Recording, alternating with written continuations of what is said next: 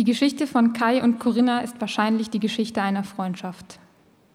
Kai und Corinna lernten sich kennen, als Corinna gerade ausgewachsen war und Kai noch wuchs und beide noch zur Schule gingen. Sie besuchten Parallelklassen und standen bei einem Schulausflug ins Museum zufällig nebeneinander vor einem Ausstellungsstück. Das Ausstellungsstück war ein Stück der Mauer, die Kais und Corinnas Heimatland einst in zwei Hälften geteilt hatte. An diese Zeit konnten sich beide nicht erinnern, weil sie noch zu klein waren, als die Mauer stand und dann fiel, und sie sprachen darüber, wie gerne sie beim Mauerfall dabei gewesen wären, und von da an kannten sie sich. Kai hatte keinen Vater und Corinna keine Mutter, darum passten sie irgendwie ganz gut zusammen. Nachdem sie sich kennengelernt und darüber gesprochen hatten, dass sie meist im gleichen Schulbus fuhren und ihre Wohnorte nur wenige Kilometer voneinander entfernt waren, verbrachten sie oft ihre Pausenzeit zusammen. Sie standen gemeinsam am Bütchen an, damit Kai Honigwaffeln und Corinna Vanillemilch kaufen konnte.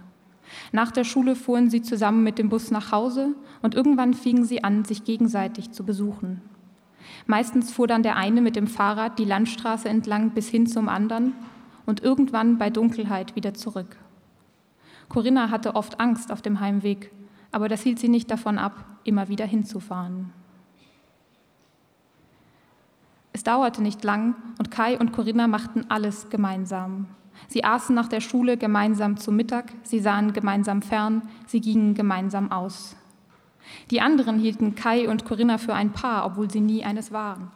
Sie standen sich nur näher als irgendjemand sonst. Immerzu suchten sie einander, und wenn sie wussten, dass der jeweils andere in der Nähe war, dann vergaßen sie alle anderen und suchten einander, bis sie sich gefunden hatten. Denn nur dann kam alles zur Ruhe. Und einmal sagte Corinna, ihr Herz schlüge nur dann so, dass sie es ertragen könne, langsam und regelmäßig, wenn Kai in ihrer Nähe sei. Sie erzählten einander alles, und wenn einer eine gute Idee oder eine neue Meinung zu etwas oder ein Erlebnis hatte, dann rief er den anderen an. Als sie den Führerschein hatten, fingen sie an, Ausflüge zu machen. Am liebsten fuhren sie in den Baumarkt, am zweitliebsten ins Möbelhaus und am drittliebsten durch die Waschanlage. Im Baumarkt stiegen sie Ausstellungstreppen hinauf und machten Fotos von an der Wand aufgehängten Badewannen. Im Möbelhaus setzte Kai sich einen Wäschekorb auf den Kopf und lief damit durch die Gänge. In der Waschanlage blieben sie im Auto sitzen und fürchteten sich. Weil sie alles gemeinsam taten, hatten sie irgendwann auch so etwas Ähnliches wie gemeinsamen ersten Sex. Bloß harmonierten sie dabei nur halb so gut wie im Baumarkt oder im Möbelhaus oder in der Waschanlage und es gingen einige Dinge schief. Das traf sie sehr hart, weil ihnen dabei bewusst wurde, dass sie sich für diesen Bereich ihres Lebens jeweils einen anderen Menschen würden suchen müssen, und darin waren Kai und Corinna sehr schlecht. Nachdem sie es noch drei weitere Male versucht hatten, mussten sie enttäuscht feststellen, dass sie nicht nur keinen Sex miteinander haben konnten, sondern dass sie einander ganz einfach nicht liebten.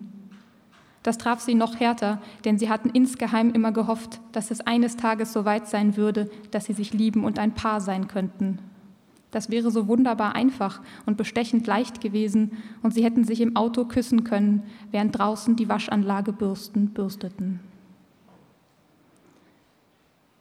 Von da an verlor das, was Kai und Corinna hatten und das wahrscheinlich eine Freundschaft war, die Unschuld. Auf Corinnas Seite gingen drei, auf Kais zwei Beziehungen an diesem Band zwischen ihnen zu Bruch. Jedes Mal war es so, als würden sich die Partner irgendwann entschuldigen, in dieses Gefüge hineingeplatzt zu sein und leise den Raum verlassen.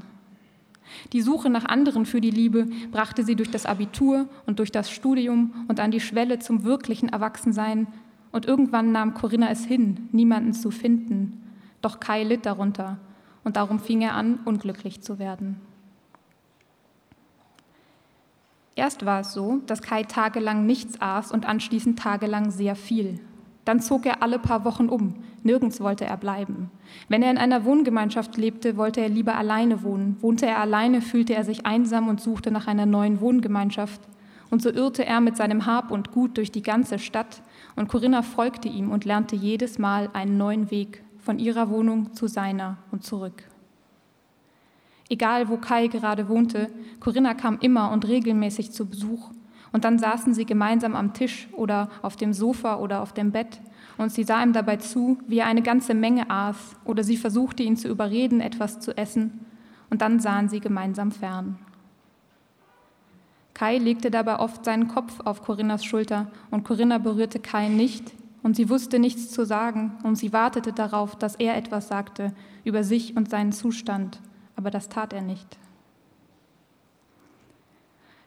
Dann, zu einer Zeit, als Kai alleine wohnte, in einer Wohnung, die viel zu groß für ihn war und die durch seine Möbel kaum ausgefüllt war, so dass sein Bett, sein Sofa, sein Schrank vereinzelt im Leeren standen, verließ er nur noch sehr selten das Haus und schließlich verließ er es gar nicht mehr. Er bat Corinna nie um etwas, aber er sah selbst sehr vereinzelt aus in seiner leeren Wohnung und darum besuchte Corinna ihn erst beinahe täglich und schließlich tatsächlich täglich. Sie erledigte in seinem Leben, was zu erledigen war. Sie lebte seinen Alltag neben ihr im Alltag, während er da saß und aß oder hungerte, je nachdem. Die wenigen Menschen, die Corinna außer Kai geblieben waren, sagten, das sei nicht richtig. Sie solle sich nicht aufgeben für Kai. Sie könne ihm nicht helfen. Wenn ihm einer helfen könne, dann bloß er selbst. Aber Corinna sagte, sie gebe sich nicht auf. Sie habe alles im Griff. Und sie gab sich viel Mühe, alles im Griff zu haben und zwei Alltage nebeneinander zu leben. Sie schlief nicht ein einziges Mal in Kais Wohnung. Jede Nacht kehrte sie in ihre Wohnung zurück, manchmal auch erst bei Tagesanbruch, um ein paar Stunden zu schlafen. Sie lüftete jeden Morgen, sie machte ihr Bett mit Sorgfalt, sie saugte durch, sie fuhr einkaufen, sie brachte Kai die Einkaufstüten. Dann ging Corinna zur Arbeit. Nach Feierabend fuhr sie zu Kai und sie sahen fern und Kai aß oder hungerte, je nachdem. Irgendwann legte er seinen Kopf nicht mehr auf ihre Schulter und irgendwann wartete sie nicht mehr darauf, dass er etwas sagte über sich und seinen Zustand. Aber weil Corinna es nicht mehr besser wusste oder noch nie besser gewusst hatte, hatte sie das Gefühl, in diesen Momenten glücklich zu sein, weil Kai in ihrer Nähe war und ihr Herz ganz ruhig und regelmäßig schlug. Eines Morgens stellte Corinna die Einkaufstüten in der Küche ab und legte Kai auf dem Sofa eine Decke um und da sah er sie auf einmal an, wie er sie nie zuvor angesehen hatte. Sonst sah er sie traurig oder leer oder müde oder gar nicht an. Diesmal aber war sein Blick abweisend und die dunklen Ränder um seine Augen sahen aus, als seien sie die Schatten, die dieser Blick warf. Da nahm Corinna, als sie ging, Kais Schlüssel vom Schlüsselbrett, weil sie wusste, dass sie ihn nicht mehr öffnen würde, wenn sie klingelte. Dann fuhr sie statt zur Arbeit in die Waschanlage und statt sich zu fürchten, als das Wasser das Auto überschwemmte, dachte sie darüber nach, wie es jetzt weitergehen sollte und wusste es nicht.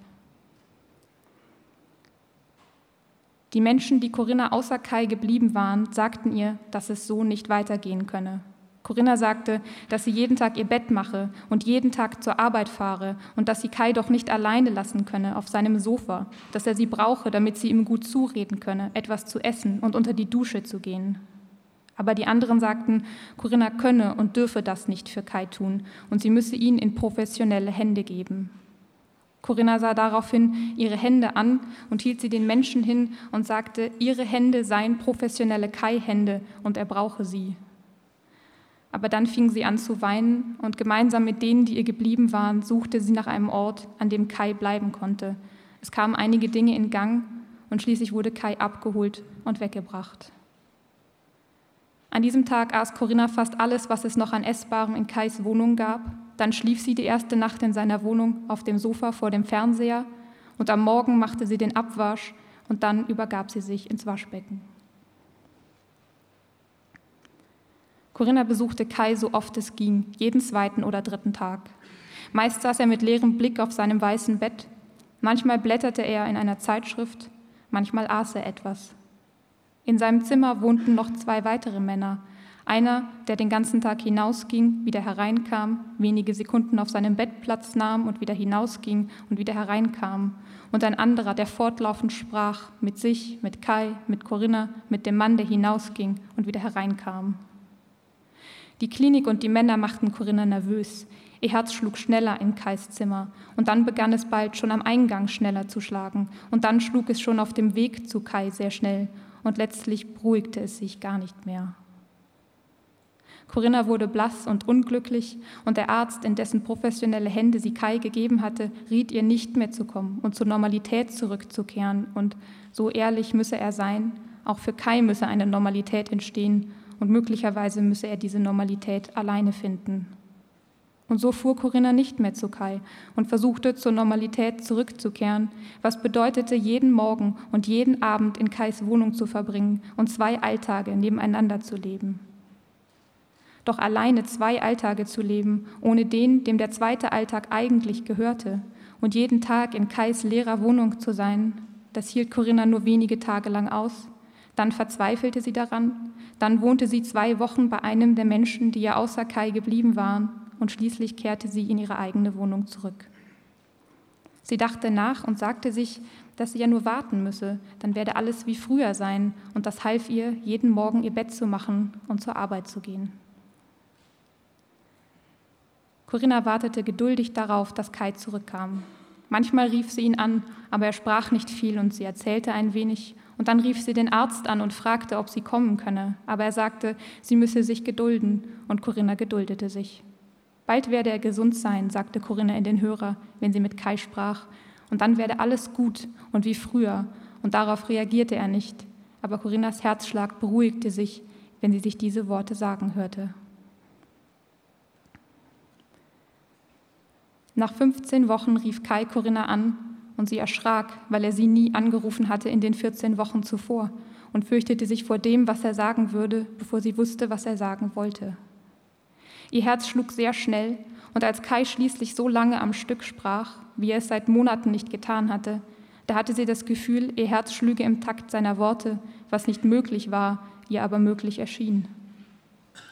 Er werde zurückkommen, sagte Kai, aber er habe beschlossen, dass er sie nicht mehr sehen könne, weil nichts wie früher werden solle. Der Arzt habe das auch gesagt und ihm beigebracht, wieder zu essen und das Bett zu machen und alleine zu sein, und das sei gut, und er wolle alleine sein, bis er jemanden fände, mit dem er zu zweit sein wolle, aber mit ihr zu zweit sein, das wolle er nicht mehr. Corinna glaubte, ihr Herz bliebe stehen und sie lebe weiter mit einem stehen gebliebenen Herzen, bis sie spürte, dass es so schnell schlug, dass sie die einzelnen Schläge nicht unterscheiden konnte, und es war, als sei es stehen geblieben. Verstehe, sagte sie. In Wahrheit aber verstand sie nichts und legte den Hörer neben dem Telefon ab und ging aus der Wohnung und stieg ins Auto und fuhr in die Waschanlage. Und dann, als das Wasser das Auto überschwemmte und die Bürsten sich auf das Auto zubewegten, öffnete sie die Tür und stieg aus.